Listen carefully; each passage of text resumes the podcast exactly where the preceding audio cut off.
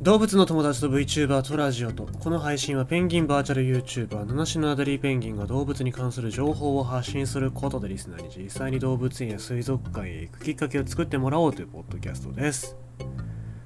えーとまあまだちょっと声が出づらいということなんで土曜日の生放送はちょっと飛ばしましたけど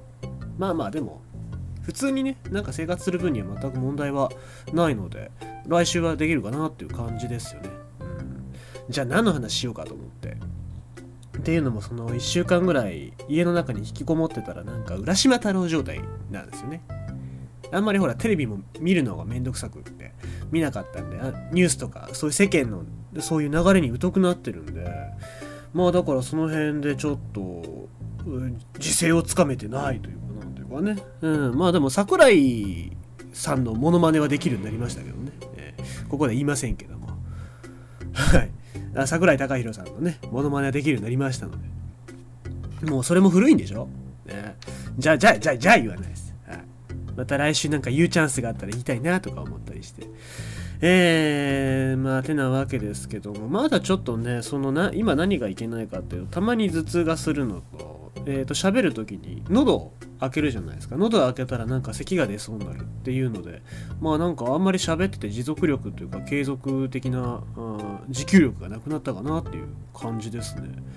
そこら辺が治ればいいなと、1週間ぐらいで治ればいいなと思いますけども、どっちにしろ仕事行きますので、えー、そこで悪化しないようにっていうのは、まず気をつけなきゃいけないかなというふうに思いますね。えー、まあそんな感じでございまして、その間、僕が休んでる間にいろいろとまあ、まさに浦島太郎状態で、えー、情報が出てきたお話がありましたので、えー、前にニュース読んだとこの続報をやりたいと思います。深さ1 0 0 0ルの海底迷いクジラ死因はなぜ沈めた学術調査で分かったこと調査に参加した専門家に聞きました。ということで、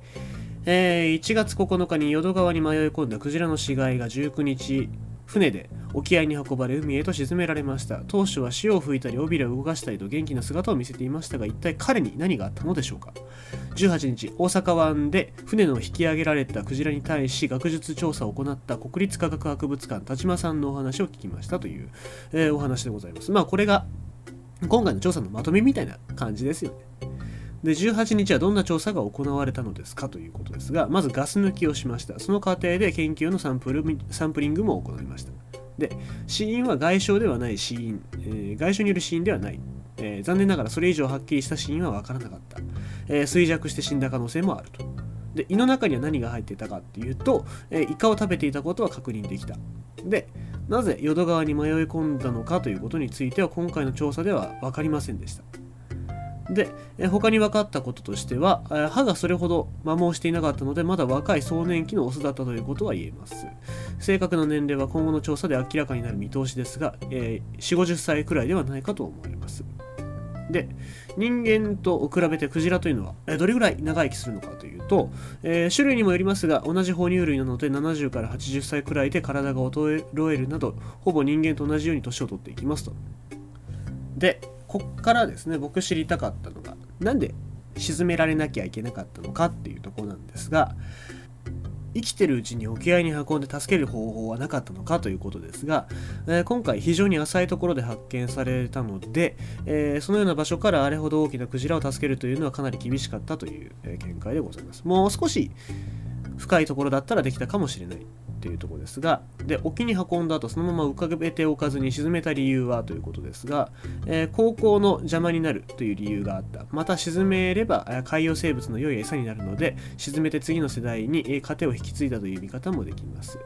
で、えー、陸揚げすることは考えられなかったのかということですがここ問題ですね。これだけクジラ大きいクジラを陸揚げする経験値が今の日本には足りませんでした。どれくらいのクレーンが必要でどのような機材が必要という見通しが立てにくかったです。で、えー、今後の調査で期待できることは DNA 鑑定から今回のクジラがどの地域にいた個体なのかなど、えー、分かることに期待したいと思いますということで。まあ今分かっているところといえばこれぐらいだというところですね。で陸揚げすることができなかったというとこなんですけども、えー、まあ、本当にその今日本では経験が足りないってことですけどまあそんなねクジラをあげるようなことってなかなかないですから、うん、まあそういうところで言うと技術的な面で足りなかったっていうところですよね。で、えー、まあ埋設に関しても、うん、その極めてハードルが高かったということで、えー、おっしゃっておりましたので、うん、まあやっぱり沈めて正解だったのかなっていうところはありますけどもね。まあできたらね陸に上げて骨も展示したいというところですけども、まあちょっとそこは理想論なのかなっていう感じですよね。やっぱりその今できることとできないことっていうのがありまして。で、えー、陸揚げができなかったからっつって結構文句言う人がいるかもしれませんけども。まあそれはね、えー、限界っていうのがありますし。予算もどれぐらいかかるか分かんないし。あと、ね、無理に引き上げようとして事故でも起きたら本当大変ですからね。まあとにかく、えー、引き上げられなかった理由としては技術が足りなかったっていうのが一番の原因だったようでございます。はい。ということでございまして、まあ、このニュースこれで終わりかなっていう感じですけども、えー、今日のお話は迷いクジラのシーンなぜ沈めた専門家に聞きましたというお話でございました。